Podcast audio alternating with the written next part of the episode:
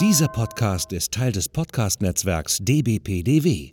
Die besten Podcasts der Welt.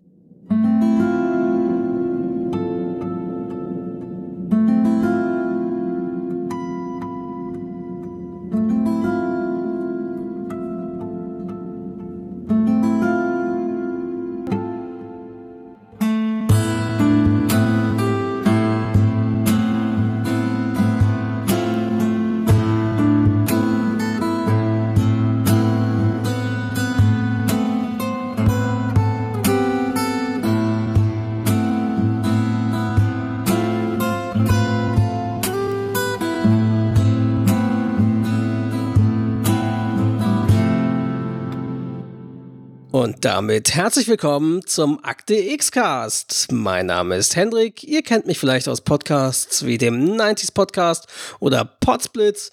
Und bei mir ist wie immer zugeschaltet live aus Köln. Olli, ihr kennt mich vielleicht vom Retro-Abteil oder Historia Universalis. Genau. Unsere 30. Episode ist das heute, Olli. Eigentlich sogar mit der Nullnummer sogar 31. Ja, das zählt nicht. Ja. 30. Wir feiern, erst, wir feiern dann erst die 50 so richtig. Wann ist denn die 50? Eigentlich habe ich das hier im, nein, im normalen Plan habe ich nur die normalen Episodennummern drin stehen hier, so dass ich jetzt gar nicht wüsste, wann Episode 50 spontan stattfindet.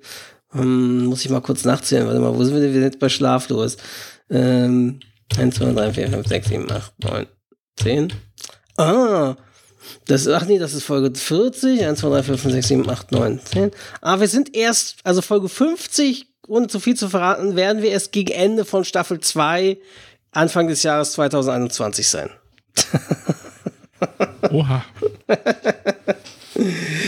Ähm, Olli. Dann können wir uns ja noch lange drauf vorbereiten. Ja, natürlich, natürlich. Olli, äh, äh, der FC hat gespielt, deswegen fangen wir die Aufzeichnung heute wieder ein bisschen später an. Wie war das Geisterspiel? Hat die Stimmung getobt? Ich will jetzt auch hier die Stimmung nicht trüben, deswegen Wie ist es denn ausgegangen? beenden wir das Thema hiermit. Das klingt nicht gut. Ja, nur ein Unentschieden, aber naja, gut. Ja. So ist es. Ja, ja, ja. So, wir, liebe Hörer, sprechen heute über die vierte Episode der zweiten Staffel von Akte X mit dem Titel Schlaflos. Im Original Sleepless. Genau, Regie führte mal wieder Rob Bowman, kennen wir auch schon, und Autor war mal wieder der 24 und äh, Homeland-Produzent Howard Gordon. Diesmal ganz allein. Ja, da kommen wir nachher noch zu. Da gibt es interessante Background-Story, ne? Ja, US-Erstausstrahlung war am Freitag, den 7. Oktober 1994. Und bei uns war es Donnerstag, der 28. September 1995. Pro 7 Mystery. Anscheinend war äh, die letzte Folge nicht so gut angekommen, weil sowohl in den USA als auch bei uns ging der Marktanteil runter. In, in den USA nur um 1%, bei uns schon um fast 2%. Krass, dabei war die ja gar nicht so schlecht. Also Nö, fanden die ja stimmt. eigentlich sehr solide. Aber naja, das kann ja auch, kann ja auch parallel Fußball oder Wetten das gewesen sein, man weiß es nicht. Da haben wir wieder das Problem an einem Donnerstag. Das Wetten ja, das jetzt das, das stimmt. ja. Vor allem Wetten, das gibt's auch nicht in den USA. eher. Stimmt. Mm, Aber wahrscheinlich, wahrscheinlich irgendein Baseball- oder Footballspiel oder sowas. Naja. Vor allem Wetten das, das haben die ja mal mit so einem argwöhnigen, argwöhnigen Auge beobachtet, ne? diese Sendung. Ja, Wenn weil die Stars dann hier mal die hinkamen. Stars haben sich immer für eine halbe Stunde bis Stunde einfliegen lassen, auf, äh, kurz auf der Couch und sind dann irgendwie alle, oh, er muss ganz dringend seinen Flieger erwischen, das muss jetzt leider wieder weg. und vor allem, weil Gottschalk ja selber, glaube ich, Haus in Malibu hatte oder sowas und dann da irgendwie, naja, eine andere Geschichte. Genau. Darüber hört ihr im 90s Podcast, im Retro-Abteil und bei der Rückspultaste. Den Retro-Podcasts von unserem Netzwerk dbpdw. Genau, hört sich immer, lohnt sich immer reinzuhören. Ja. So rum wird's. Definitiv. Wir haben ein wenig Feedback bekommen. Und zwar, also mehrere Menschen auf Twitter. Ähm, Nikotin, Nikotin-Obelix at Mixmax0995 hat uns so ein, so ein Bild retweetet, fand ich ganz lustig.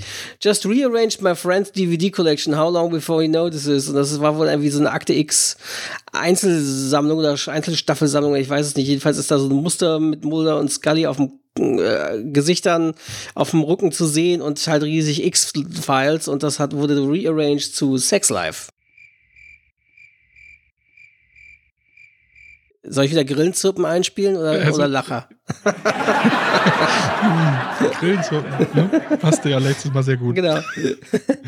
Dann schrieb uns Martin at the Daft, äh, wenigstens hat Corona mir zwei wirklich großartige neue Podcasts wie Antenne Alderan und Akte X-Cast in meinen Podcatcher gebracht. Das freut uns natürlich, Martin. Der schrieb uns noch mehr. Er schrieb uns zum Beispiel auch, Kurze Zeit später, ganz schön riskant, was Mulder da in der Folge Ascension wagt, um den Psychopathen Dwayne Barry nachzujagen, ohne jetzt zu spoilern. Und dann hat er nämlich angeregt, eigentlich müsst ihr Folge 5 und 6 zusammen besprechen, da es hier um den gleichen Täter geht. Hoffe, da ist entsprechend was in Planung. Folge 16 und 17 bitte ebenfalls in einer Folge dringend besprechen. Damit kommt ihr dann insgesamt auch schneller voran. Ähm, ja, ohne jetzt zu viel zu verraten, Martin, du hast natürlich schon auf eine Idee gebracht, aber wir machen es nicht exakt so wie du es uns äh, vorgeschlagen hast. Mhm. Olli, willst du kurz erläutern, wie der Plan ist?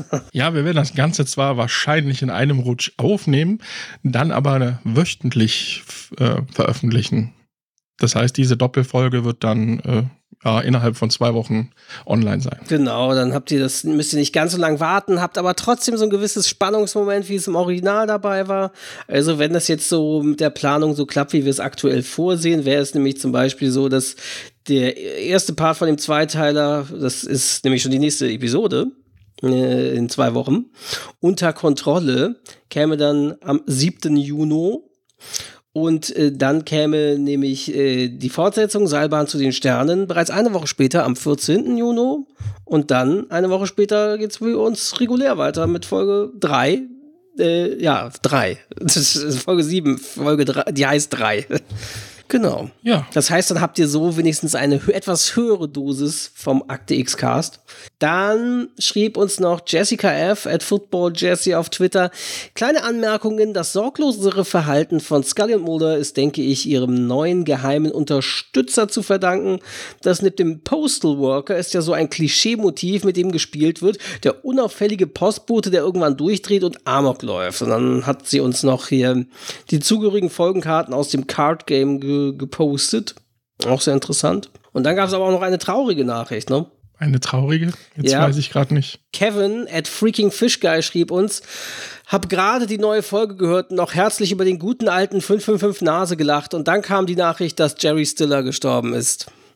Ja, ja doch, mit einem schönen Meme oder, oder GIF von, von Arthur versehen. Das ist wirklich sehr traurig. Ja, aber gut, 92 ist wenigstens ein Alter, wo man sagen kann, okay, der hat hat wirklich alles erlebt und ist ein stattliches Alter und er ist jetzt bei seiner Frau Anmara wieder vereint sozusagen. Ich glaube, das war's an Feedback, oder? Auf Facebook habt ihr uns auch lange nichts mehr geschrieben. Wir freuen uns wieder, wenn ihr uns lange ausführliche Facebook-Nachrichten schickt, ne?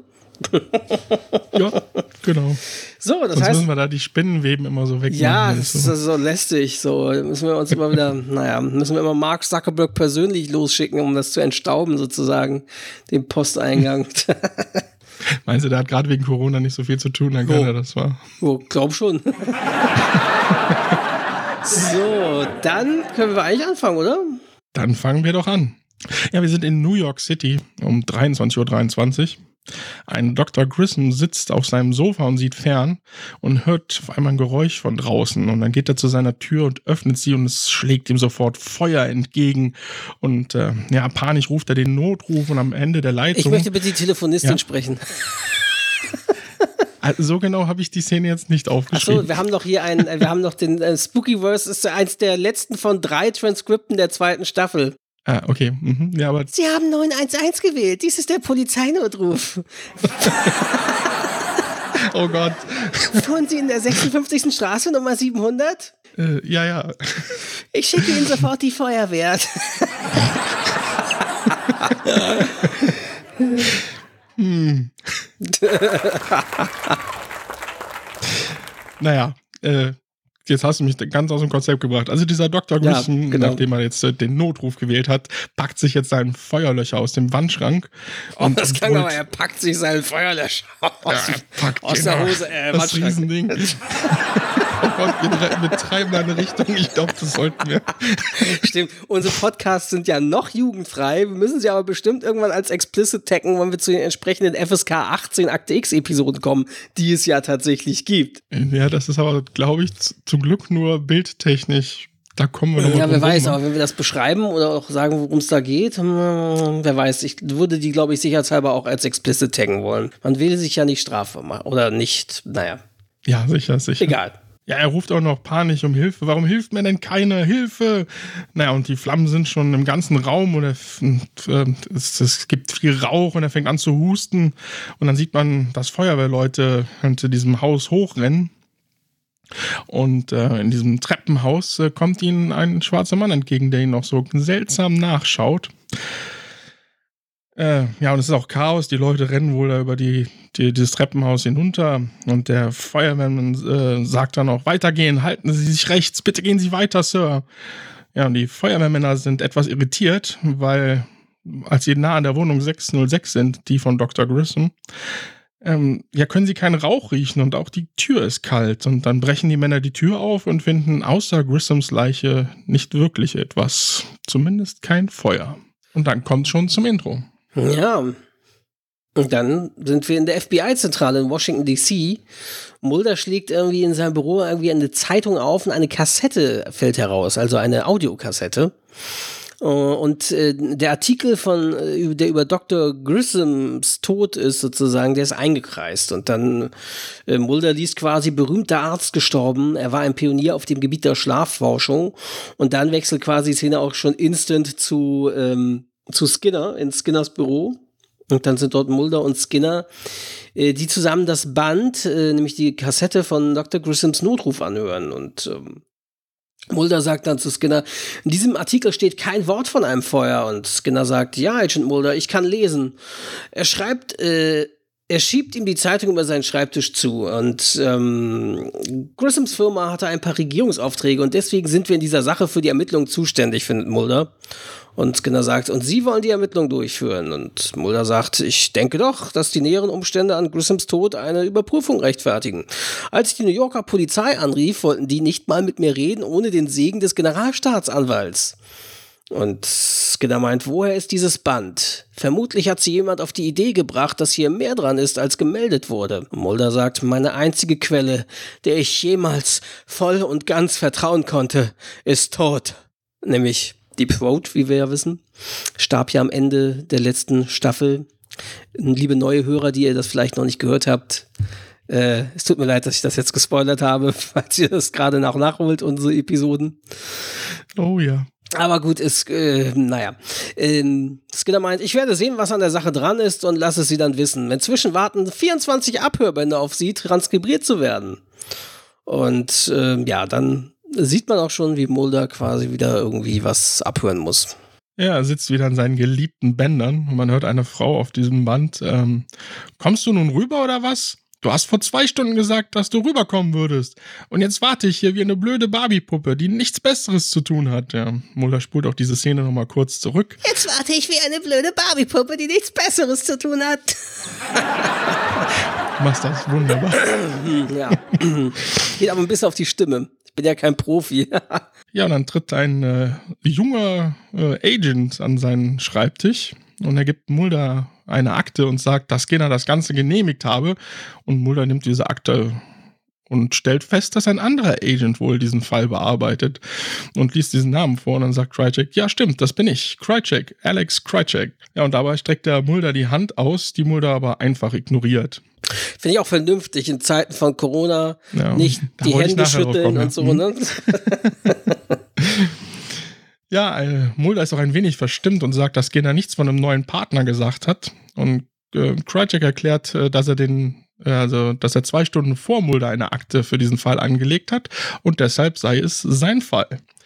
Ja, und Mulder will wissen, aber schon mit der Polizei geredet habe und dann sagt Krycek, ja, ähm, dann holt er so einen Notizblock vor und sagt, ich habe vorher gerade mit dem zuständigen Officer an der Strippe gehabt. Er blättert in seinem Notizblock und sagt, äh, ein Detective namens Horton. Er sagt, Grissom hätte über den Notruf ein Feuer gemeldet. Und Mulder, ja, ich kenne das Band. Und Krycek wissen sie auch, dass ein entleerter Feuerlöcher in der Wohnung gefunden wurde. Grissoms Fingerabdrücke waren da überall drauf. Und die Wände und der Fußboden in seinem Wohnzimmer waren mit Ammoniumphosphat bedeckt. Aber keine Spur von einem Feuer, oder? Äh, nicht mal ein abgebranntes Streichholz. Ist das alles, was Sie wissen? Ja, bis äh, jetzt schon. Und was meinen Sie dazu? Ja, und Mulder geht an Krycek vorbei, macht ihm klar, dass er eigentlich nicht mit ihm arbeiten möchte und sagt, er versucht jetzt bei Skinner die ganze Sache irgendwie zu klären. Aber Krycek seinerseits macht Mulder klar, dass es sein Fall sei und er würde ihn jetzt nicht einfach abgeben. Ja, und daraufhin scheint Mulder einzulenken und er sagt, er würde noch schnell seine Arbeit hier an den Bändern beenden und in der Zeit könnte Krycek ja schon mal den Wagen holen. Harry, hol schon mal den Wagen. Genau, deutsche Serie. Ja, ja, und dann kommt es schon zum Szenenwechsel. Genau, dann sind wir mal wieder an der FBI-Akademie in Quantico in Virginia und wir sehen Scully mal wieder beim Autopsieunterricht mit irgendwelchen FBI-Anfängern. Und Scully sagt, bei einer Hinrichtung durch Stromschlag wird die Elektrolytregulation gestört, der Herzschlag wird unterbrochen und die meisten autonomen Systeme zerstört. Tatsächlich tritt der Tod durch einen Gewebeschaden, eine Nekrose im Herzen selbst ein. Besonders im Sinus- und Atrioventrikulärknoten. Schönes Wort. Dann öffnet irgendwie ein Mann die Tür und äh, der sagt, Agent Scully, entschuldigen Sie die Unterbrechung, aber Sie werden am Telefon von einem George Hale verlangt. Er sagt, es sei dringend. George Hale, ich glaube, das war der Name, den, den Mulder verwendet hatte, auch in der äh, äh, im Staffelauftakt, oder? War das nicht dieser Typ mit der, der, der, der, genau. der mit der. Bei Kontakt, ne? Genau, mit der, mit der. Der diese Satellitenschüssel, die große gebaut hat. Genau, mit der Abhörschüssel, also der, der für, um außerirdische Nachrichten aufzufangen, sozusagen. Da hatte sie ihn ja auf der Flugliste gefunden. Genau, genau. Weil sie sich erinnern konnte, dass er das erzählt hat, ja. Scully geht kurz raus, entschuldigt sich bei ihren Schülern und fragt Mulder, wo sind sie? Mulder, ich bin am Flughafen. Ich werde in ungefähr einer halben Stunde nach New York fliegen. Hätten Sie nicht Lust auf eine kleine Autopsie im Big Apple? Scully fragt, was ist denn los? Mulder meint, ich habe gehofft, dass Sie mir das sagen können. Heute kann ich aber nicht. Mein Unterricht ist erst um halb fünf zu Ende. Das macht nichts. Ich lasse die Leiche vom Gerichtsmediziner zu Ihnen schicken. Scully versucht das noch irgendwie zu, äh, eigentlich zu, zu Mulder, wie so ein bisschen sich zu wehren. Und Mulder sagt, Sie kriegen sie um fünf. Und Scully seufzt verzweifelt und sagt, ah, und wie ist der Name? Und dann wechselt es zum Grissom Institut für Schlafstörungen in Stamford, Connecticut. Ja, Mulder und eine Dr. Charin gehen durch einen langen Gang, in dem viele Türen mit Monitoren daneben sind. Ja, und die Ärztin sagt, ähm, ja, Dr. Grissom äh, Dr. Grissoms Alpha-Wellenanalyse hat neue Maßstäbe gesetzt. Sie hat unsere Betrachtungsweise des Schlafes revolutioniert. Sein Tod bedeutet einen enormen Verlust für die wissenschaftliche Forschung. Ja, und die beiden gehen weiter und Mulder befragt sie nach Dr. Grissoms Arbeit und ob er selbst vielleicht unter Wahnvorstellungen gelitten habe. Und die Ärztin selbstverständlich nicht. Ähm, und worum geht es denn hier bei diesem Patienten, fragt er dann. Und ähm, ja, die Ängste dieses Patienten verhindern, dass er aus einem REM-Schlaf in den erholsamen Delta-Wellenschlaf überwechselt. Er ist immer noch ein Experiment, aber was, äh, aber was wir hier zu tun versuchen, äh, ist, seine Gehirnströme von außen zu verändern. Und wie tun sie das? Ja, die elektrische Stimulation des Occipitallappens kreiert einfache Seh- und Hörhalluzinationen. Dann ist es wirklich möglich, die Träume eines Menschen zu verändern und die Ärztin theoretisch gesehen ja und es wechselt nach draußen. Ja, wir sind vor der Klinik. Mulder äh, sieht sich auf der Straße um und äh, Krycek steigt aus einem Auto aus und geht auf Mulder zu. Und Krycek sagt, ich habe ihr Taxi bezahlt, Mulder. Ich mag das nicht, wenn man mich wie einen dummen Jungen sitzen lässt. Und Mulder sagt, ich wollte ihn nicht auf den Schlips treten. Warum behandeln Sie mich dann so? Sie kennen mich nicht und wissen auch überhaupt nichts über mich. Äh, und wissen auch überhaupt nichts über mich. Genau deswegen. Wissen Sie, auf der Akademie haben die Jungs sich über Sie lustig gemacht. Hören Sie auf damit, sonst treten Sie mir auf den Schlips. Aber manche von uns verfolgten Ihre Arbeit und glaubten an Sie, weil wir wussten, dass mehr da draußen ist, als man uns gesagt hat. Und dann klingelt irgendwie Mulders Telefon. Mulder geht ran, Scully ist dran und sagt, Dr. Grissom starb nicht an einem Herzstillstand. Woran dann? Ich hielt es für besser, wenn Sie sich das selbst mal ansehen würden. Nachdem ich die Bauchhöhle und den Thorax geöffnet habe, kann ich Ihnen noch mehr erzählen. Ich werde in zwei Stunden bei Ihnen sein, Scully. Und ja, Mulder greift nach dem Türgriff und und äh, Krycek hält die Autoschlüssel hoch und fragt, wo fahren wir hin? Und Mulder nickt und dann wechselt die Szene zur FBI Academy in Quantico, Virginia. Ja, Scully ist gerade dabei, die Autopsie an Grissom weiter durchzuführen und sie legt gerade ein großes Organ in die Waage und dann sieht sie, dass hinter Mulder noch jemand in den Raum gekommen ist und äh, Mulder, äh, oh, das ist Alec Krycek, äh, wir, wir arbeiten zusammen an dem Fall. Ja, und wieder streckt äh, Krycek die Hand zur Begrüßung aus, aber auch äh, Scully ignoriert ihn. Ja, finde ich gut, gerade bei Corona-Verhaltensregeln haben sie damals schon gewusst. Ja, ja. ja. Scully zeigt den beiden den verkrampften Leichnam, worauf sie auch direkt zu sprechen kommt. Allerdings scheint Krycek den Anblick äh, auf den Magen zu schlagen, denn der dreht sich erstmal hustend ab und Scully und Mulder. so ungefähr. Ja, und Scully und Mulder schauen sich an, als wollten sie sagen, ja, Neulinge. Naja, und dann erklärt Scully, dass man solche Verkrampfungen eigentlich nur bei Verbrennungsopfern sieht, aber es keine äh, Anzeichen äußerlich für Verbrennungen gibt. Und Mulder fragt sie nach einer Theorie und äh, Scully sagt, äh, ich kann noch nicht mal ansatzweise erklären, was sowas verursacht haben könnte. Ich meine, es ist fast so als, äh, Mulder fragt ja, was denn? Ja, als ob sein Körper geglaubt hätte, er würde verbrennen. Und äh, dann wechselt's nach Brooklyn in New York. Ja, äh, dort sehen wir ein Mann, Henry Willick, sieht sich in einem heruntergekommenen Apartment den Home-Shopping-Kanal an und man sieht eine Narbe in seinem Genick. Ich finde ja so geil, wie man dort Brooklyn sieht. Also, das sieht da so richtig schön. Heutzutage ist Brooklyn ja so ziemlich gentrifiziert mit Hipstern und so weiter. Und äh, damals Brooklyn richtig derbes, dreckiges, hartes Pflaster irgendwie. Also sieht dort echt nicht schön aus. Auch diese, dieses Apartment, in dem man da sitzt, ist wirklich sehr heruntergekommen. Also, ja, Brooklyn war äh, Mitte der 90er noch keine Gegend, wo man gerne immer gewesen wäre. So, ne? Vor allem nicht als Tourist, ja. Hm, ja, heutzutage ist es echt anders. Also heutzutage ist Brooklyn wirklich schön und sehr grün und so. Ich weiß noch, als wir über die Brooklyn Bridge gelaufen sind und so. Also Brooklyn hat wirklich, ist das fast wie als wenn man in einer ganz anderen Stadt plötzlich ist. Es ist sehr grün, also es äh, hat nichts ja. von Manhattan und so. Also das ist schon, ja, aber es ist eben heute. Ne? Also ähm, ja, dann äh, plötzlich kommt ein mysteriöser Mann rein, Cole.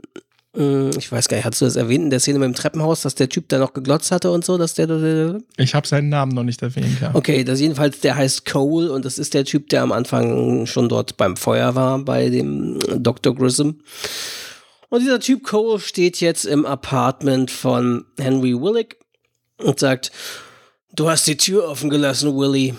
Und äh, der Henry Willick sieht sich um und äh, hinter ihm steht Augustus Cole, der Schwarze aus dem Teaser. Preacher?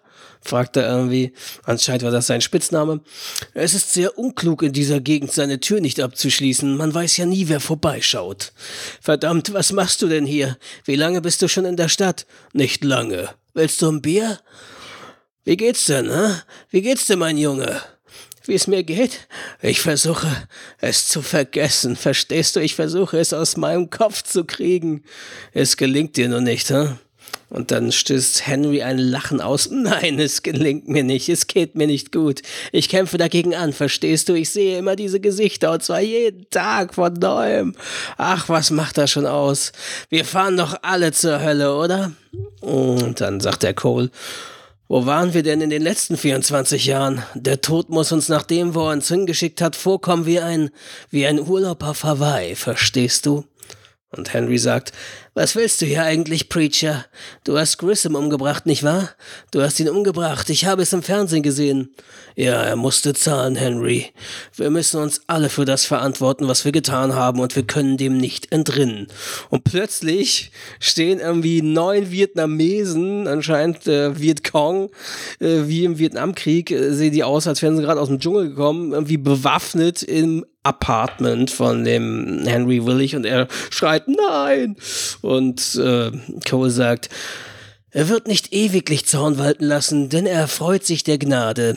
Er wird sich unser wieder erbarmen, unsere Missetaten dämpfen, Henry, und all unsere Sünden in die Tiefen des Meeres werfen. Jetzt wird alles gut, Henry. Gleich wird es vorbei sein. Und die Vietnamesen erheben ihre Waffen, zielen auf Henry und dann sinkt er tot an der Wand herunter.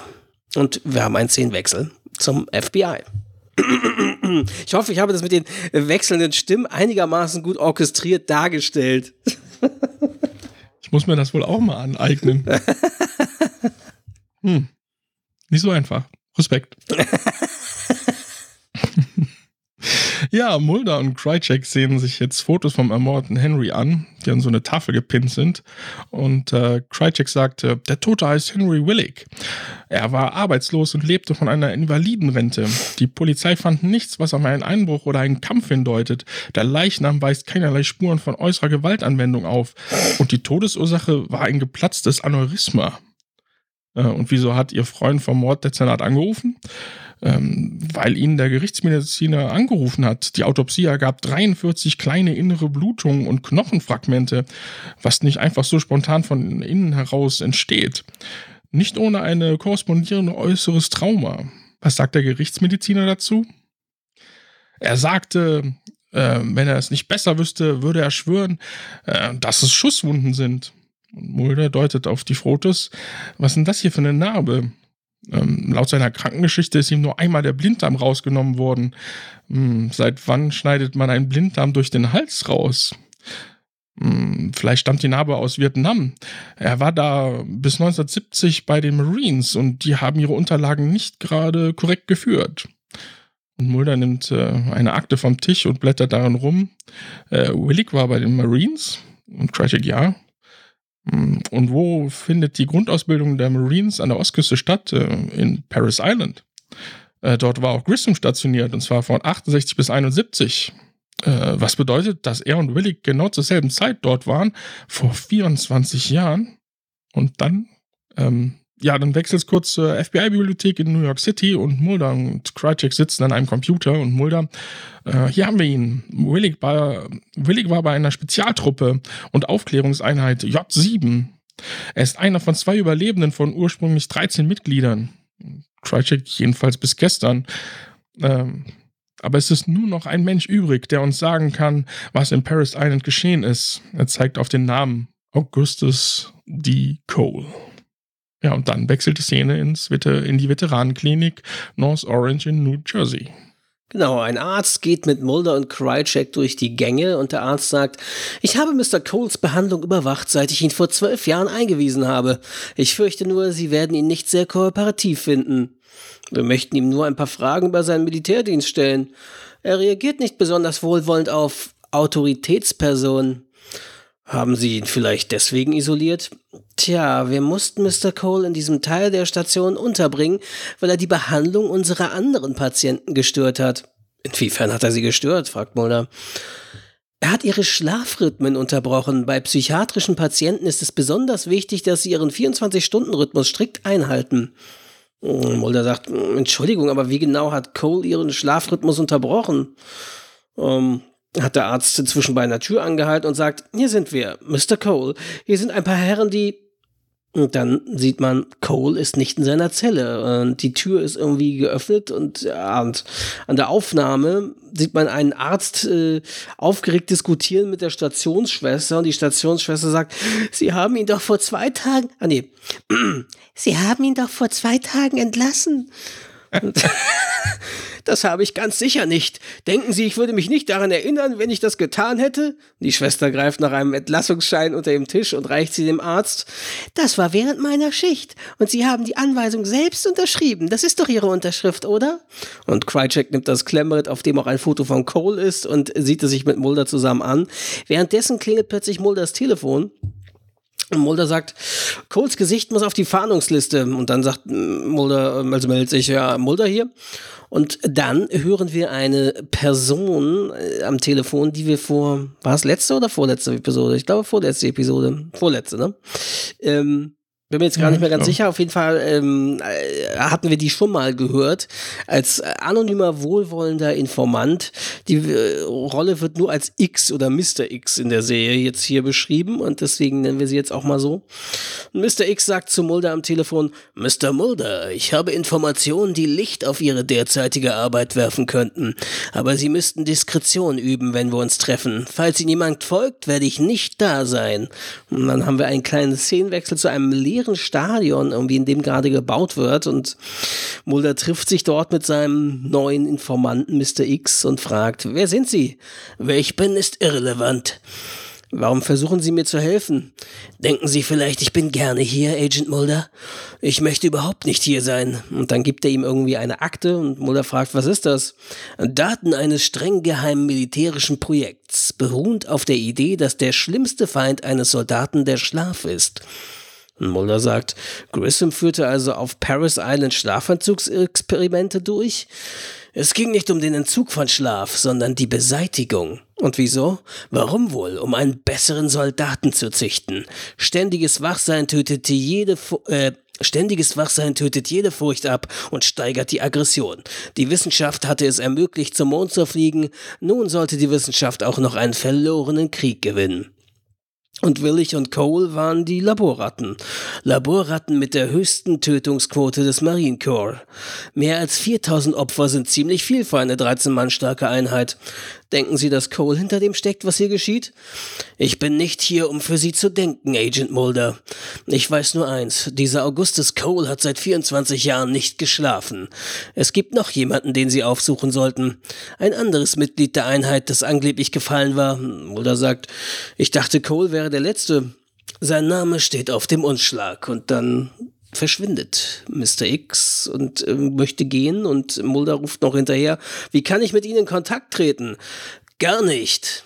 Ich brauche vielleicht mehr. Sie verstehen wohl noch immer nicht. Die X-Akten zu schließen und sie von Scully zu trennen war erst der Anfang. Die Wahrheit ist immer noch da draußen. Sie ist aber gefährlicher als je zuvor.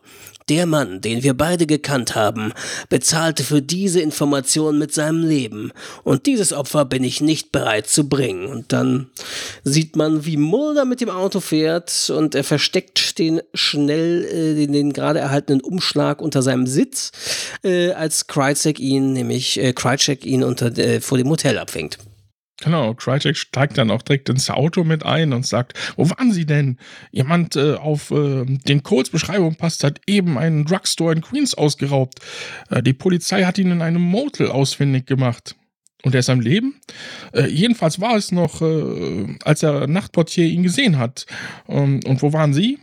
Und äh, Mulder antwortet nicht, und, aber dann betreten sie gemeinsam dieses Hotel oder Motel besser gesagt. Ja, und äh, Krychek Detective Horton. Äh, ich Horton bin Agent Who. genau. Ich bin Agent Krychek und das ist Agent Mulder. Ja, und Horton, äh, ich habe schon auf sie gewartet. Ich habe versucht, die Jungs vom Sonderkommando zurückzuhalten, ähm, aber sie werden schon etwas kribbelig. Falls Sie das interessiert, Cole hat überhaupt kein Geld aus dem Drugstore gestohlen, nur einen Haufen Pillen. Ja, und dann fallen auf einmal drei Schüsse und Mulder und Krycek, äh, Mulder, Krycek und Horton rennen die Treppe hoch und an den Zimmereingängen stehen Leute und äh, Horton brüllt, äh, rein in die Wohnung, Tür zu. Ähm, und sie kommen an dem Zimmer an, wo zwei Polizisten am Boden liegen mit Schussverletzungen und beide sind nicht mehr bei Bewusstsein. Naja, und ähm, Mulder sieht aus dem Fenster raus, ähm, kann aber Cole nicht entdecken und der drückt sich nämlich gerade zu dem Zeitpunkt nah an die Wand ran. Und Krycek, was ist hier los, Mulder? Die beiden Polizisten haben sich gegenseitig erschossen und dann äh, gibt es einen Szenenwechsel. Ja, Scully tippt mal wieder einen Bericht in ihren Computer ein. In diesem Bericht wird auch die hochgradig experimentelle neurochirurgische Prozedur beschrieben, die nötig ist, um einen permanenten Wachzustand herbeizuführen. Während der Operation wurde ein Teil des Hirnstamms in, den Mittelpunkt, in der Mittelpunktsregion entfernt, was die Narbe an Henry Willichs Nacken erklären würde. Eine solche Narbe müsste auch bei Augustus Cole nachzuweisen sein. Die postoperative Behandlung umfasst eine große Anzahl synthetischer Beigaben, um die durch verlängerten akuten Schlafmangel verursachten organischen Defizite zu kompensieren. Das erklärt auch die Antidepressiva, die Cole aus dem Drugstore gestohlen hat. Diese Arzneien stabilisieren die Serotoninwerte im Blut. Serotonin ist die Hauptsubstanz, die während des Schlafs produziert wird. Obwohl es theoretisch möglich ist, dass die Operation das Schlafbedürfnis der Testperson im großen Maße gemindert hat, kann ich ihren Erfolg ohne eine weitere klinische Testreihe weder quantitativ bestimmen noch beweisen. Und dann klingelt Scullys Telefon, sie meldet sich und Mulder ist am Telefon und äh, er sagt, der zweite Polizist liegt noch immer im Koma, also können wir nicht erwarten, dass er uns so bald erzählt, was passiert ist. Und Scully sagt, ich lese gerade die Berichte, die Sie mir gefaxt haben. Das ist ja unglaublich. Tja, das Militär hat doch auch schon Truppen durch radioaktiv verseuchte Gebiete geschickt. Ich nehme an, die wollen das damit noch übertreffen, oder? Und Scully sagt, eine Schlafbeseitigung erklärt aber noch nicht die Schießerei zwischen den Polizisten oder die anormalen Autopsieergebnisse von Dr. Willich und, Dok äh, von Willich und Dr. Grissom. Und Mulder sagt, ich habe in der Grissom-Klinik erfahren, was jemand erlebt, wenn sein Gehirn mit Elektrizität stimuliert wird. Und Scully sagt, er erlebt harmlose Seh- und Hörhalluzinationen. Das kann Ihnen jeder Medizinstudent erzählen. Mulder fragt, aber was ist, wenn diese Stimulierung irgendwie ferngesteuert ist? Was ist, wenn Cole sein Unterbewusstsein jemanden projizieren könnte, Scully? Und Scully sagt, wollen Sie unterstellen, dass Cole diese Leute mit telepathischen Bildern umgebracht hat? Mulder meint, denken Sie darüber nach. Cole hat in all den Jahren ohne REM-Schlaf vielleicht eine Art Brücke gebaut zwischen der Welt des Wachseins und der Traumwelt. Ein kollektives Unterbewusstsein. Und vielleicht hat er durch die bewusste Existenz in der Welt des Unterbewusstseins gelernt, seine Träume nach außen hin zu verlagern, um die Wirklichkeit zu verändern. Und Scully sagt, selbst wenn sie recht hätten, haben sie eine bessere Chance, Cole zu finden, wenn sie ein Psychogramm erarbeiten und versuchen, seine nächsten Schritte vorherzusagen. Und Mulder sagt, na gut, dann spitze ich mal meinen Bleistift und wir sehen uns nachher. Und dann kommt äh, Krychek, der hinter Mulder aufgetaucht ist und klopft irgendwie ungeduldig. Äh, ich komme gleich, Krychek, sagt äh, Mulder. Und Scully sagt, wo wollen Sie hin? Wir suchen noch einen anderen dieser Marines auf. Der kann uns vielleicht was über Cole erzählen. Und Scully sagt, klingt, als würde es mit Ihrem neuen Partner gut funktionieren. Mulder meint, er ist ganz in Ordnung. Er muss nur geduldiger werden und sich besser anziehen. Aber er ist offenbar für extreme Möglichkeiten, äh, er ist offen, äh, aber er ist offener für extreme Möglichkeiten als, als ich es war, fragt Scully. Und äh, Mulder sagt, als ich von ihm angenommen hatte. Und Scully sagt, das muss für sie doch sehr schön sein, wenn ihre Vorgehensweise nicht immer bezweifelt wird und niemand ihre Theorien in Frage stellt. Und Mulder sagt, oh ja, das, das, das ist großartig. Ich bin überrascht, dass ich so lange mit ihnen aushalten konnte. Und Scully sagt, sie müssen jetzt gehen. Ich lese mir nochmal diesen Bericht durch. Vielleicht entdecke ich ja noch was Neues. Und ja, das ist irgendwie eine sehr intime Szene. Also währenddessen, ja, es wirkt fast so, als seien sie nostalgisch was ihre alte Arbeit angeht. Und Scully, ja, lächelt auch dabei, so während sie Mulder, Mulder telefoniert. Und ja, ist irgendwie so ein bisschen fast intim, die Szene, finde ich, so am Telefon. Das ist richtig, das sind auch diese Pausen dann immer so da, ja. dazwischen, wenn sie reden, das, ja, doch. Irgendwie süß, ja. Was, das, was aber nicht so gut an dieser Szene ist, da komme ich später noch in der Nachbesprechung zu. Muss ich nur dran denken. Hm. Okay. Yeah. Ja, es kommt jetzt zu einem Szenenwechsel und äh, Mulder und Krycek gehen in so ein Café-Diner. Ja, nette Kundschaft, hier bärtige, breite Typen. und dort muss ein Mann die äh, Tische abräumen und sauer machen. Und Mulder spricht ihn an. Äh, Salvatore Matola. Und äh, der denkt, die beiden sind gekommen, ihn zu töten, aber Mulder und Krycek machen ihm schnell klar, dass sie vom FBI sind und nur ein paar Fragen stellen wollen zu den Morden an Grissom und äh, Willick. Und Mulder sagt, äh, Sie wissen Bescheid über Willick und Grissom?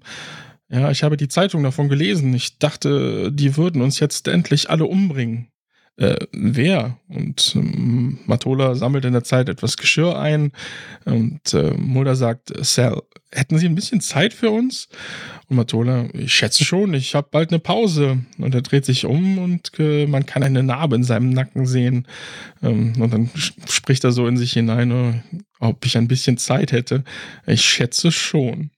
Naja, sie sitzen jetzt am Tisch zusammen mit äh, Matola und der rauchte äh, eine Zigarette und Krycek trinkt dabei einen Kaffee. Ähm, die haben gesagt, das wäre so, als ob man zweimal lebt. Und zuerst, äh, zuerst äh, war das dann auch so ähnlich. Nicht schlafen zu müssen, gab uns ein Gefühl, dass nichts äh, uns was anhaben könnte. Verstehen Sie? Wir gingen, wir gingen 24 Stunden auf Patrouille und legten uns nachts im Dschungel auf die Lauer, um uns ein paar Vietcong zu schnappen. Und zum Mulder dann, und müde wurden sie nie? Äh, nein, nicht so, dass wir äh, schlafen mussten. Und dann hatten wir auch noch diese Pillen, die uns fit hielten. Serotonin? Ja. Und wie lange ging das so? Eine ganze Weile, würde ich sagen. Eine ganze Weile. Irgendwann akzeptierten wir die Befehle nicht mehr, die wir aus Saigon erhielten. Und äh, die ganze äh, Einheit hat gemeutert, fragt Krajcek. Ja, könnte man so sagen. Von wem haben Sie dann die Befehle entgegengenommen? fragt Mulder.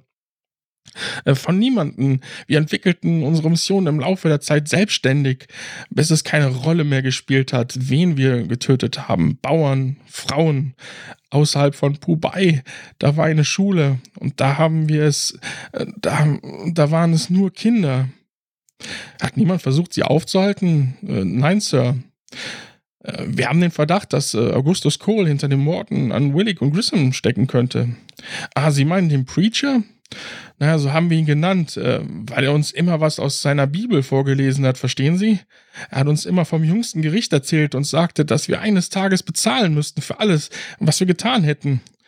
Äh, das ist es, was er damals gesagt hat. Äh, das hat er immer gesagt. Ähm, und Mulder und Vaughn Grissom, er war nie in Vietnam und kein Mitglied der Einheit. Natürlich war er das. Er machte uns zu dem, was wir sind, zusammen mit Dr. Girardi. Äh, Dr. Girardi, äh, wer ist Dr. Girardi? Der andere Arzt, der Arzt, der die Operation an uns durchgeführt hat. Ich habe wegen diesem Mann seit 24 Jahren nicht schlafen können. Und dann kommt es zu dem Szenenwechsel und wir sind äh, auf dem Long Island Expressway. Genau, Mulder und Krycek stehen zusammen im Stau. Es wirkt wie so ein Beginn einer Sitcom-Episode. aber leider nicht ganz. Ähm, ja, Krycek sagt, mir ist immer noch nicht klar, warum Sie glauben, dass Cole hinter Girardi her ist. Äh, warum Sie glauben, dass Cole hinter Girardi her ist. Cole hält sich für eine Art Racheengel. Nach seiner Vorstellung muss jeder, der für die Ungeheuerlichkeit verantwortlich, äh, der für die Ungeheuerlichkeiten verantwortlich ist, ob direkt oder indirekt bestraft werden. Ja, aber warum jetzt? Warum erst jetzt, nach all diesen Jahren? Fubai war eins der blutigsten Massaker des Krieges. Über 300 Kinder wurden da abgeschlachtet. Im Gegensatz zu Mialai sind nie US-Truppen angeklagt worden. Der 24. Jahrestag des Massakers war vorgestern. Dann klingelt Mulders Handy, Mulder geht ran und Scully ist dran und sagt, ich denke, ich habe ihren Dr. Francis Girardi gefunden. Er ist Professor für Neurochirurgie in, er ist Professor für Neurochirurgie in Harvard. Mulder sagt, und haben Sie äh, seine Nummer in Boston? Ja, aber er kommt zur Beisetzung von Grissom nach New York. Und wann? Heute noch. Er wird mit dem 19.30 Uhr Zug an der Bronx Station eintreffen.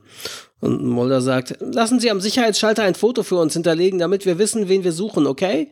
Und Scully sagt, alles klar. Und dann sind wir an der Bronx Station in New York. Ja, Mulder und Krycek erreichen den Bahnhof. Ähm ja, und die schnappen sich das hinterlegte Bild und rennen sofort zu den Gleisen und dort trennen sie sich. Und dabei sieht man im Hintergrund, wie Cole an so Fernsprechern steht und das Ganze beobachtet. Ja, und Mulder sieht auf einmal diesen Dr. Girardi und Cole steht hinter ihm, der eine Waffe auf Girardi richtet. Und ähm, ja, Cole feuert dann zweimal auf Girardi und der bricht zusammen und dann feuert Cole direkt zweimal auf Mulder. Und der bricht zusammen und scheint bewusstlos auf dem Bahnsteig zu liegen, als Krycek dann zu ihm kommt. Und ähm, der rollt ihn dann so zur Seite und sagt, Mulder, was ist denn mit Ihnen? Und auf einmal scheint Mulder so, als würde er aufwachen und blitzartig schnellt er nach oben und sagt, äh, äh, Girardi, wo ist der? Und Krycek, Girardi ist nicht hier. Ich habe ihn gesehen, er war... Äh, und Krycek Mulder, sie haben geschrien und mit ihrer Kanone rumgewedelt, aber von Girardi war nichts zu sehen. Und äh, Mulder, doch, äh, Girardi war hier und Cole auch. Wir haben sie nur verpasst. Und Krycek, äh, Mulder, wenn sie hier gewesen wären, hätte ich sie gesehen. Ich sag Ihnen, Mulder, sie waren nicht hier. Ja, und dann schauen sich Mulder und Krycek in einem Sicherheitsbüro des Bahnhofs die Überwachungsbänder an, umringt von einigen Polizisten. Und ähm, Mulder sagt, okay, äh, hier ist nichts. Ähm, also lassen wir das Band zurücklaufen. Beginnen wir mit einer kleinen Zeitspanne, sagen wir von 1935 bis 19.45 Uhr. Wenn Sie innerhalb dieser Zeitspanne nichts finden, verlängern Sie jeweils um eine weitere Minute. Mit all diesen Kameras müssen wir doch was entdecken. Und äh, zieht ihn so zur Seite. Kann ich mit Ihnen sprechen? Und Mulder, was gibt's denn? Äh, ich will endlich wissen, was vorhin passiert ist. Ich dachte, ich hätte Girardi gesehen, sagt Mulder. Ähm, aber sie hätten da beinahe jemanden getötet und wir wissen doch beide, dass ich sie decke, indem ich das für mich behalte. Na gut, was, was wollen Sie wissen? Nur die Wahrheit. Ich weiß genau, Sie sagen mir nicht alles, was ich wissen müsste. Tja, meine Ideen sind normalerweise nicht sehr beliebt. Ich habe Ihnen gesagt, ich möchte glauben, aber ich brauche irgendwas, womit ich äh, anfangen kann. Und Mulder, Ich halte es für möglich, dass Cole psychische Fähigkeiten besitzt, Geräusche und Bilder zu manipulieren, um Illusionen zu schaffen, die so echt wirken, dass sie töten können. Wie gefällt Ihnen diese Theorie? Crycheck, äh, naja, es gibt der Virtual Reality einen ganz neuen Dreh, aber zumindest würde es ein paar Dinge erklären. Und äh, ein Sicherheitsbeamter sagte, Agent Mulder, sehen Sie das Auto da oben rechts? Und Mulder, ja. Und der Sicherheitsbeamte, das war vor fünf Minuten noch nicht da. Und wo ist das? Das ist bei Gleis 17. Das ist nicht für jedermann zugänglich. Und dann kommt es zu einem Szenenwechsel. Ja, dann sind wir am Gleis bei Cole und Girardi und Girardi sagt, was machen Sie denn? Das ist doch Wahnsinn. Das, das können Sie mir nicht antun. Sie können mir dafür, Sie können mich dafür nicht verantwortlich machen. Ich habe nur Befehle befolgt, genau wie Sie. Und Cole sagt, der Herr hasst falsche Zungen. Das ist die Wahrheit. Und Cole schlägt auf Girardi ein und sagt, die Wahrheit ist, dass wir ihretwegen zu Bestien geworden sind. Sie wurden von niemandem zu etwas gezwungen. Sie waren Freiwillige.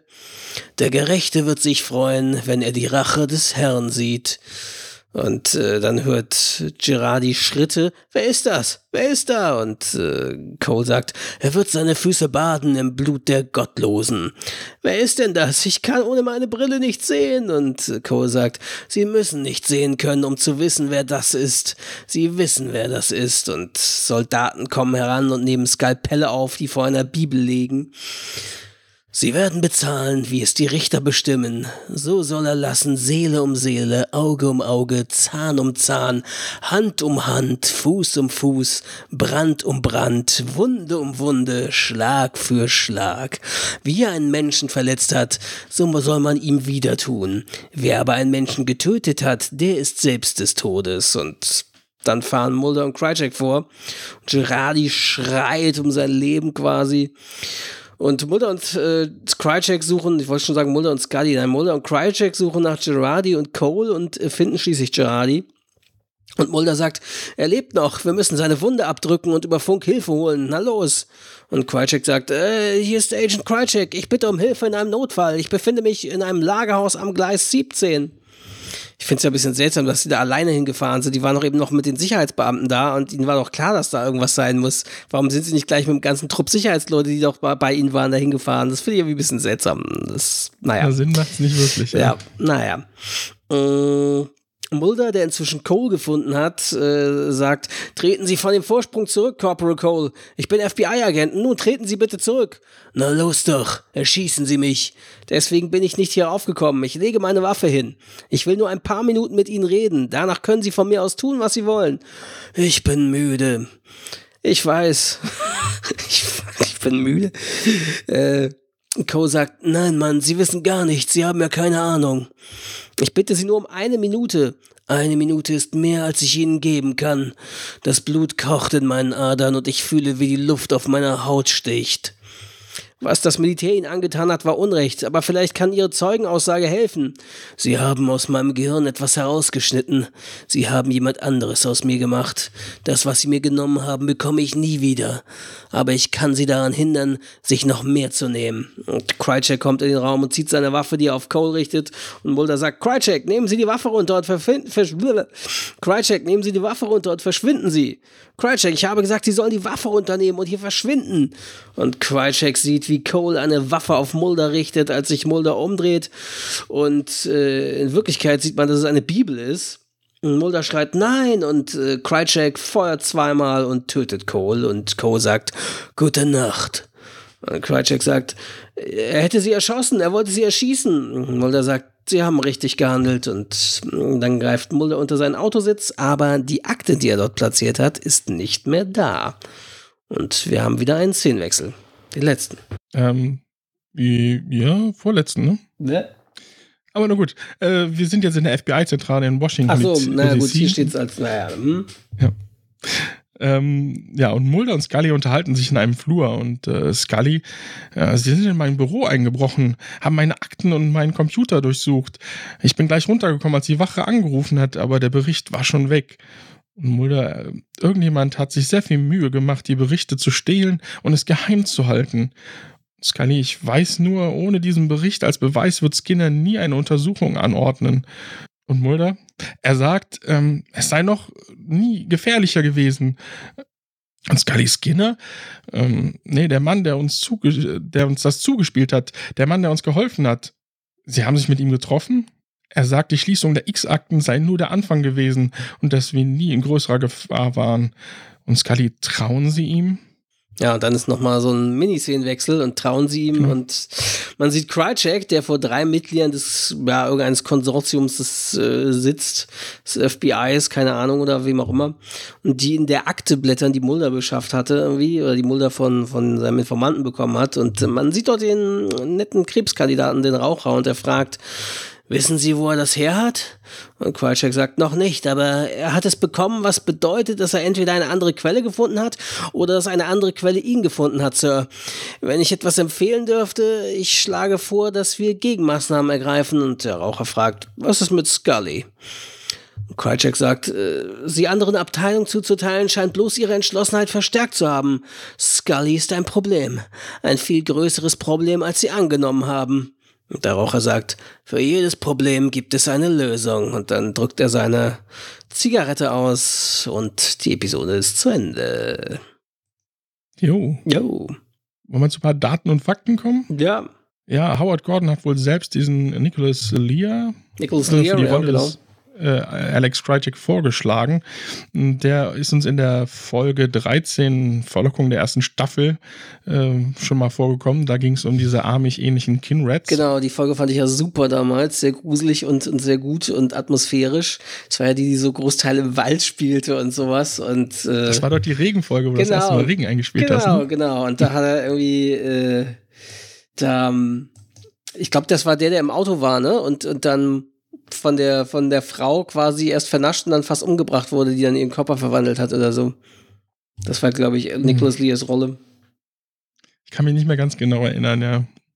Ja, ansonsten der Name Krycek scheint wohl eine Abwandlung des russischen Wortes Krysa zu sein und das bedeutet wohl Ratte. Und äh, ein beliebter Spitzname der Fans von Krycek, äh, unter anderem deswegen, war dann auch äh, Red Boy. Dann, wie gesagt, taucht Mr. X oder X, äh, gespielt von Steven Williams, das erste Mal hier in Persona auf, nachdem er ja in der Folge 2 der zweiten Staffel der Parasit nur am Telefon zu hören war, was ja im Deutschen nicht funktioniert hat, weil er da nicht seine Stimme hatte, weil sie anscheinend noch nicht wussten, dass diese Stimme am Telefon wichtig wird und deswegen haben sie da irgendwen anders das sprechen lassen. Ja, und das war im Original ja so, dass sie diese Szenen, in der er sich mit Mulder trifft, die hatten sie, wie gesagt, schon mit dieser Schauspielerin Natalia Nogolic gedreht, die ursprünglich für die Rolle vorgesehen war. Und als man sich dann doch dafür entschied, Steven Williams die Rolle zu geben, mussten sie äh, nur die Nahaufnahmen von Williams nachdrehen und hinterher so zusammenschneiden, dass das irgendwie zusammenpasst. Ne? Ich wollte gerade ansprechen, dass ja das ist Howards, äh, Howard Gordons erste ja. Solo-Nummer war, aber da wolltest du etwas mehr zu erzählen. Naja, also ähm, hat irgendwie begonnen, was zu schreiben und er war ziemlich unsicher, weil er halt ähm, noch nie alleine eine Episode geschrieben hatte bislang, sondern immer mit irgendeinem Partner zusammen. Und er hat eine komplett andere Story eigentlich geschrieben und äh, mit der war er überhaupt nicht glücklich und ähm, dadurch hatte er irgendwie total schlaflose Nächte und, und äh, zwar quasi zwei Wochen bevor er das Skript abgeben musste und er lag nachts wach und dachte, oh Gott, ich, ich, ich bin fertig, die werden merken, was, was für ein Loser ich bin, meine Karriere ist vorbei und ah, ich habe kein Talent und ja, also äh, hat deswegen irgendwie zwei schlaflose Nächte hintereinander gehabt und dann kam er dadurch auf die Idee, was ist eigentlich, wenn jemand überhaupt nicht mehr schlafen kann? Und äh, so ist quasi die, die, Idee zu dieser Episode entstanden. Und dann ist er zu Chris Carter und hat gesagt, okay, äh, das Skript, das ich ja eigentlich fertig habe, äh, bitte nicht verfilmen. Ähm, ich schreibe eine komplett andere Story. Ich weiß, wir haben noch zwei Wochen Zeit oder so, aber ähm, ja, und er dachte, oh Gott, Chris Carter wird sonst wie sauer sein und denken, dass wir am Arsch sind und keine Ahnung.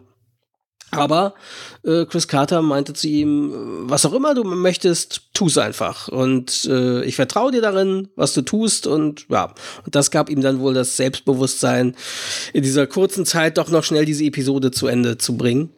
Und äh, Chris Carter hat aber trotzdem auch ein bisschen was zur Story beigetragen. Und er hatte ja schon während der ersten Staffel diese Idee, was einen perfekten Soldaten angeht. Und ähm, das hat sich dann irgendwie diese Idee zum Supersoldaten hier mit einem schlaflosen Soldaten quasi verheiratet, sozusagen, gemixt. Ähm, und ja, diese ganze Supersoldatennummer, dass Soldaten optimiert werden sollen, Supersoldaten irgendwie gezüchtet werden oder so, das äh, wurde ja auch schon im, kurz vorm Ende der ersten Staffel oder nee, sogar im Staffelfinale äh, war das ja sogar, wurde das ja sogar wortwörtlich thematisiert und wird ja die Serie noch weiter begleiten, dieses Thema immer mal wieder, ne? Genau, äh, Tony Todd, der hier die Rolle des Colt spielt, ja. ähm, der spielt ja einen Vietnam-Veteran und äh, er spielt einen Soldaten, äh, ja, der, der Schuldgefühle hat wegen illegaler Tötung und sowas ähnlich hat er schon mal gespielt und zwar in Platoon. Ja, krass. Ja, und dann haben wir zweimal hintereinander ein, ein ähnliches Ende, finde ich.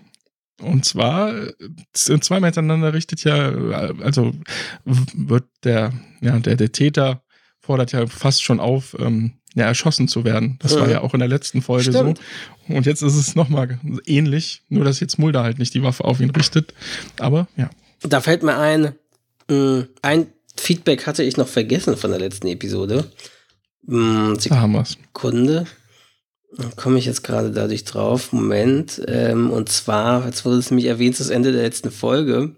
Uns schrieb auf Twitter ja auch wieder äh, Dick Linde Official at Fatherfucker666 und äh, sie schrieb Stimmt, uns genau zum Thema steht auf dem Kirchturm und schießt. Danke an euch für die Erklärung. Jetzt vermute ich die Geschichte von dem Song zu kennen und zwar ein lang Jan Delay Song, der Kirchturmkandidaten heißt. Genau. Genau, aber auch direkt reingehört danach. Genau. Ja. Genau, das ist äh, so, ja, klingt durchaus plausibel, dass das vielleicht ja, damit zu tun hat, irgendwie mit so einen, solchen Anschlägen oder vielleicht sogar diesem, dieser Art von Anschlag, die es da gab, diesem Amoklauf ja quasi. In der letzten äh, Episode, auf dem das Ganze so ein bisschen basierte. Ähm, ansonsten finde ich noch interessant, also sie hatten ja hier viele, viele Nachtszenen, weil das ja vieles in der Dunkelheit spielte irgendwie und äh, sie haben das ja wie Mitte des Sommers in Vancouver gedreht, ähm, wo es so gut wie kein, keine Dunkelheit gibt irgendwie. Oder auch nur, ja, also wenig nachts, äh, also der Nachtrhythmus ist da, glaube ich, dann sehr kurz gefasst, das ist so irgendwie wie in den nordischen Ländern wahrscheinlich. Und ähm, ja, das war wohl sehr herausfordernd für die Crew, dass sie trotzdem diese Nachtszenen oder diese Dunkelszenen irgendwie hinbekommen haben, obwohl kaum Dunkelheit herrschte zu der Zeit im Hochsommer in Vancouver quasi. Und dann fand ich noch interessant, ähm, bei dem, diesem, äh, bei der Tötung von Henry Willig, ähm, wo man diese Vietnamesen sieht, da haben sie wohl zuerst, äh, war vorgesehen, dass man irgendwie, oder nee, es waren sogar zuerst nur drei Leute, drei Vietnamesen am Set. Und das sah irgendwie so aus, als ja, hätten sie einfach durch die Tür gehen können, irgendwie, als hätten sie sich reinschleichen können. Und dann haben sie aber gesagt, nee, wir müssen, wir brauchen neun Leute hier, die hier stehen, weil äh, im, quasi innerhalb von einer Sekunde, dass man blinzelt, müssen dort neun Leute stehen und die können sich nicht einfach so schnell reingeschlichen haben in das Zimmer, in das Apartment von Henry Willig. Und äh, so muss das dargestellt werden. Das fand ich auch interessant. Und ja, ansonsten haben wir noch was äh, zu den Darstellern. Hast du noch, wo wer, wer auch noch mit äh, in anderen Episoden schon mitgespielt hat? Die, der Cast ist ja recht klein anscheinend in Kanada. Nee, da habe ich jetzt nicht drauf geachtet. Äh, und zwar Don Thompson spielte Henry Willick und der spielte vorher die Rolle Halsman in der Episode Conduit. Also, ähm, wie hieß sie noch auf Deutsch? Äh, ich vergesse es immer. Äh, Conduit in der ersten Staffel, die hieß Signale die erst, äh, vierte Folge der ersten Staffel war es, glaube ich. Und Michael Patonen, äh, hier spielt er Dr. Pilson, äh, der spielte zuvor den Motelmanager in der Episode Deep Throat.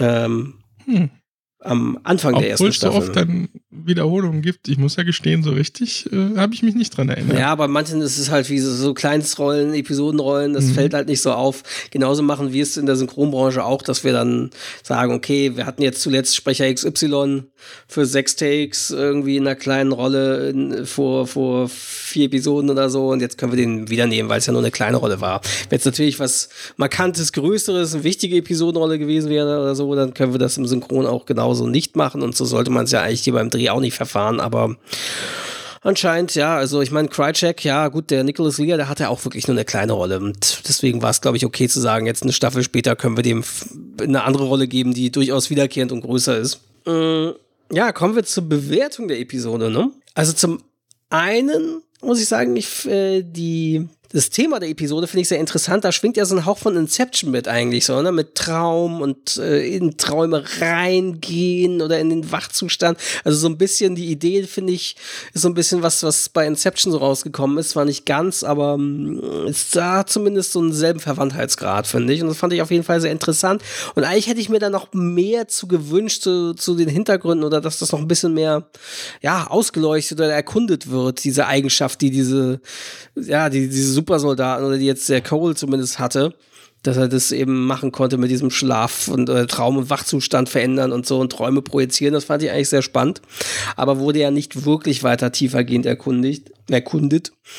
Ähm, ja, dann die Szene mit, mit dem Telefonat zwischen Mulder und Scully, die war ja wirklich sehr süß und sehr romantisch irgendwie so ein bisschen angehaucht. Äh, ist sie richtig nostalgisch wurden, dass die beiden ja, wie sie früher zusammengearbeitet haben. Aber ich finde, das ist auch so ein bisschen das Manko an der Szene, denn so früh im Laufe dieser Serie, schon zu Beginn der zweiten Staffel, wird hier sowas versucht, wie ein nostalgisches Gefühl einzubauen. Und äh, erst recht, wenn man weiß, wie lange die Serie noch laufen wird und äh, wie lange die noch lief, ist das so ein bisschen komisch, dass hier so schon zu Beginn der Protagonisten der zweiten Staffel, die wir eigentlich gerade erst vor einem Jahr kennengelernt haben, jetzt schon äh, quasi mit nostalgischen Gefühlen äh, gespielt wird, was die Figurenkonstellation des Setting angeht. Das ist irgendwie ein bisschen, ja, eigentlich für eine Serie recht unüblich, aber, also zu dieser frühen Laufzeit, aber es war halt, naja, es, sie mussten ja irgendwie Scullys Szenen reduzieren, weil Gillian Anderson nun mal schwanger war. Also von daher haben sie das ja quasi erzwungenermaßen machen müssen und diesen Plot eingebaut.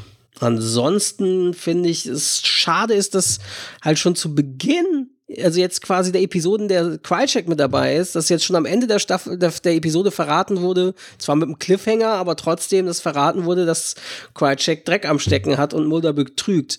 Also ich finde, wenn man die jetzt noch länger als Rookie Agent, das war ja fast irgendwie ganz gut die Chemie zwischen den beiden.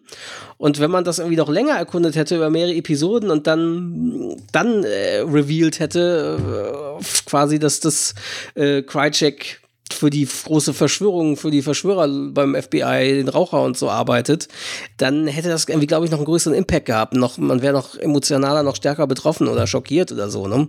Weil so war das jetzt so, okay, ja, Mulder wird ja schon von seinem Informanten gewarnt und ja, okay, ist schon ein bisschen überraschend, aber man ist nicht ganz so emotional involviert am Ende der Episode, weil man, ja, weil, weil Krychek halt erst wirklich ein paar Szenen dabei ist, sozusagen, ne? Ja, gebe ich dir vollkommen ja. recht. Gerade das ist. Äh, ja. So ein verstecktes Potenzial. Da hätte man einfach mehr draus machen können, finde ich. Ne? Vor allem, ich muss ja gestehen, wie gesagt, für mich ist es ja manchmal doch, als würde ich die Sachen komplett neu sehen. Ja, ist ich war mir, mir nicht oft. mehr sicher ich hatte ein negatives Gefühl irgendwie. Mhm. Irgendwie wusste ich, da war was.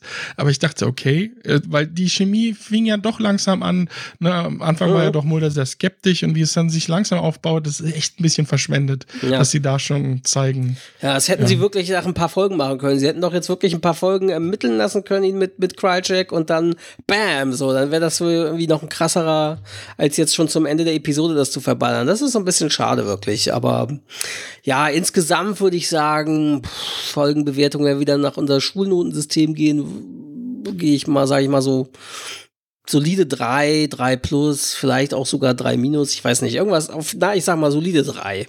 Solide 3. Die war ja schon ganz mhm. gut und ich fand ja die Idee recht spannend, aber ja, ein paar Sachen, ich fand auch schön, wie X eingeführt wurde und eben Crycheck eingeführt wurde, aber es wurde halt so ein bisschen Potenzial verschenkt, finde ich. Und deswegen, ja, ist das nur eine 3. Die ist ja. Ja, da stellt sich für mich schon fast die Frage, ähm, siehst du das Ganze als Monster of the Week Folge oder ja. als Mythologie? Tja, also. Ich finde nämlich, das ist so eine schöne Vermischung hier. Ja, das ist oder? hier wieder so ein bisschen vermischt eigentlich. Ne? Also eigentlich denkt man, es ist okay, es ist Monster of the Week. Aber indem man sieht, okay, hier wird der neue Informant eingeführt und gleichzeitig sieht man, okay, Krychek scheint ja ist, ist von der, hat mit der Verschwörung zu tun und gleichzeitig scheint er sein Vorgesetzten ja mit diesem Fall auch zu berichten und so. Das, dadurch wirkt es als wieder, auch wegen Supersoldatenzüchtung und so, weil das ja auch noch wichtig werden wird, hat das dann doch so einen Hauch von, ja, doch, es bringt halt auch doch die Mythologie wieder ein bisschen voran, ne? Ja, ich fand halt, das war irgendwie so ein schöner Mischmasch, so das Ganze. Und ja, ich fand auch die Grundidee super da hast du auch recht, aber wir sind halt noch am Anfang dieser Serie, ne? Dass man da hätte vielleicht eine Doppelfolge oder so draus machen können. Ja. Ne, dass wirklich. man da bisschen mehr in dieses Thema reingeht. Aber wie gesagt, wir sind noch am Anfang von dieser Serie kann man ihr ein bisschen verzeihen, weil das hat ja auf jeden Fall Potenzial für mehr gehabt. Also da würde ich auf jeden Fall beipflichten. Ja, insgesamt fand ich mich doch sehr gut unterhalten. Mhm. Ähm, wie gesagt, auch schade, hatten wir ja gerade gesagt, mit Crycheck die ganze Sache, aber auch die ganze Dynamik mit Mulder und Scully. Ich fand es ganz gut, dass sie dann doch, ähm, ja, dieser neue Partner, dass sie dann doch so miteinander darüber ja, reden, aber nur so indirekt. Ne? Mhm. Also keiner sagt jetzt so nach Motto, jetzt sind sie glücklich mit dem neuen Partner. Mhm. Ähm, das fand ich ganz gut. Ähm, deswegen insgesamt, also bei mir geht es eher so in die positive Richtung. So zwei Minus, ja, drei Plus. Ich glaube, du hast, du hast recht. Also zwei Minus, drei Plus. Ich denke auch, ich habe vielleicht ein bisschen zu hart. Also es ist schon mindestens doch eine drei Plus, vielleicht sogar zwei Minus. Das, das, das stimmt schon, ja.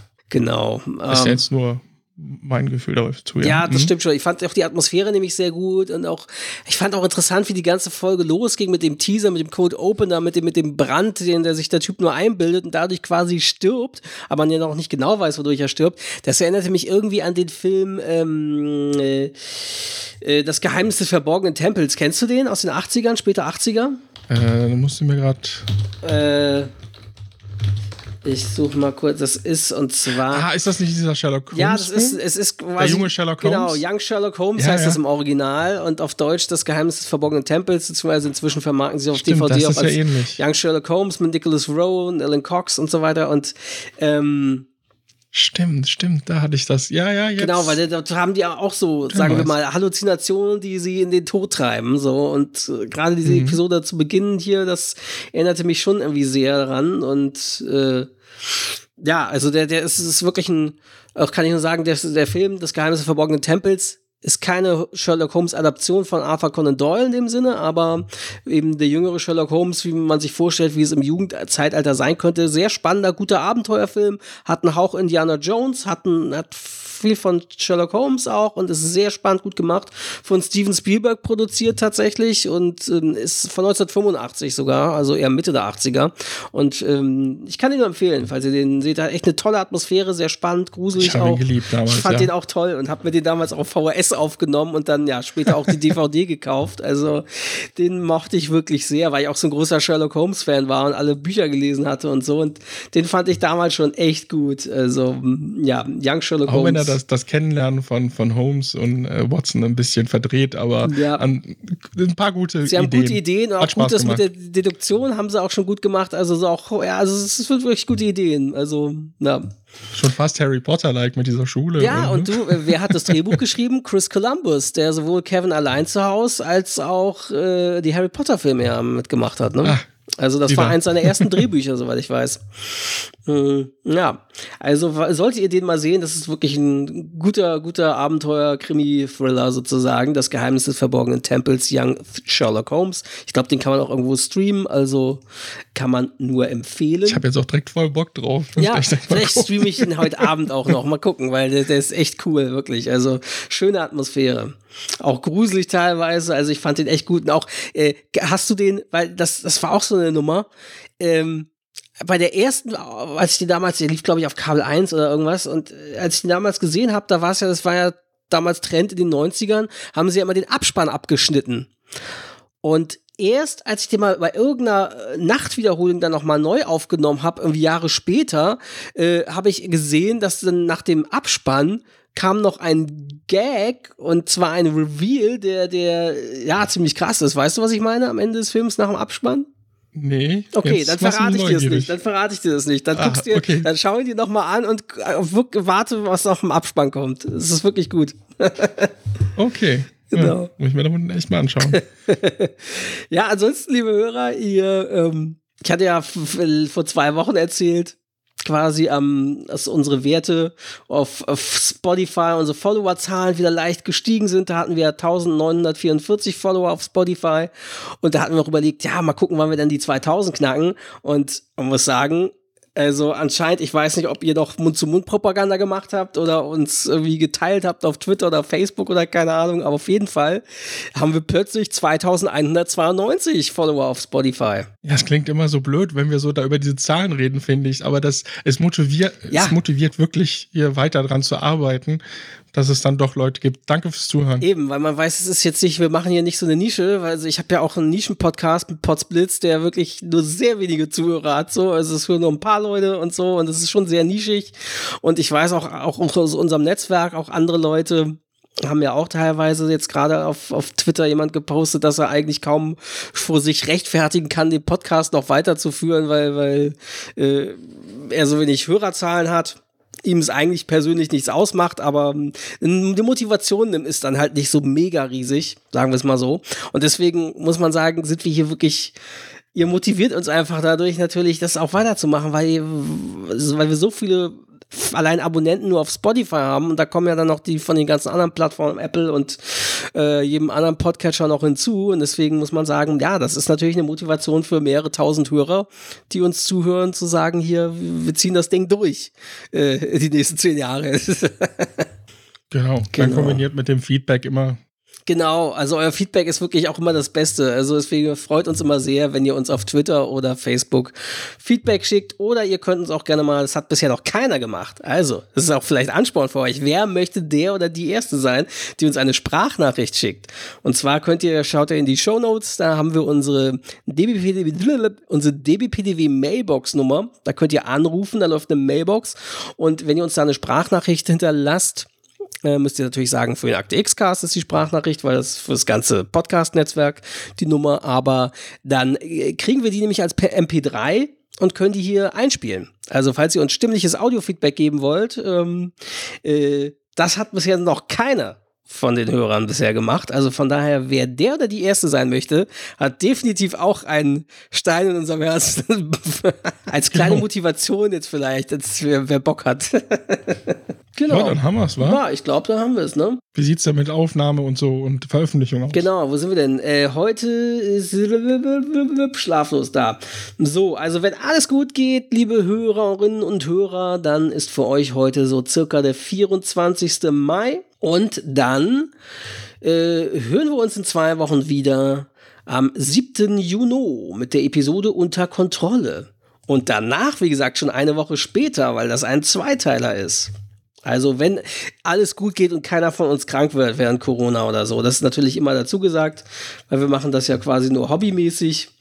Aber es ist äh, ja ist, ist, ist unser Ansporn natürlich, möglichst diesen groben Aufnahme- und Sendeplan ungefähr einzuhalten. Und ja, wir versuchen immer eure die Pausen gering zu halten, aber man kann natürlich nicht immer alles versprechen. Aber so ist der aktuelle Stand. Es geht für euch dann weiter am 7. Juni. Ja. Ja, in diesem Sinne wie immer. Bleibt gesund. Genau. Bis zum nächsten Mal. Bis bald. Ciao. Äh, er sagt, Grissom hätte über. Hm eine Nekrose im Herzen selbst. Äh, Atrioventrikulärknoten. Die elektrische Stimulation des Oszillo, äh, die elektrische Stimulation des Occipitallappens. Das ist ja schön was für unsere Outtakes, für unsere Bloopers am Ende der Episode. Oh Gott. Ich hab's, ich hab's, als ich geschrieben habe, habe ich mir noch dreimal vorgelesen, weil ich dachte, wenn du die Szene hast, das wird. Also. Ich werde Entschuldigung. ja, äh, Scully zeigt den beiden äh, den verkrampten, dem Scully zeigt den beiden den verkrampten. den verkrampten. verkrampten. Irgendwie ist heute der Wurm drin. Na gut. Henry Wittig, äh, Wittig, Wittig, äh, sieht Willig. sich. Willig. Willig, sorry, verlesen. Und was sagt der Gerichtsmieter da? Ähm, das ist, ähm, das ist, Moment. Er sagt, das ist, was steht da? nee, das ist nicht russisch. ähm, Moment. Was, wie soll denn der Satz da heißen? Wo, wo, wo? Ich, äh, er sagt, dass es sei noch. Wo? Er, okay. Ich habe, glaube ich, gerade selbst Und, aus den Augen verloren. Naja, versuch mal. Ah, okay, ich verstehe. Ja, das haben die irgendwie ja. komisch im Transkript hier stehen. ja, sollte man dann auch ändern, wenn man sieht. Nur gut.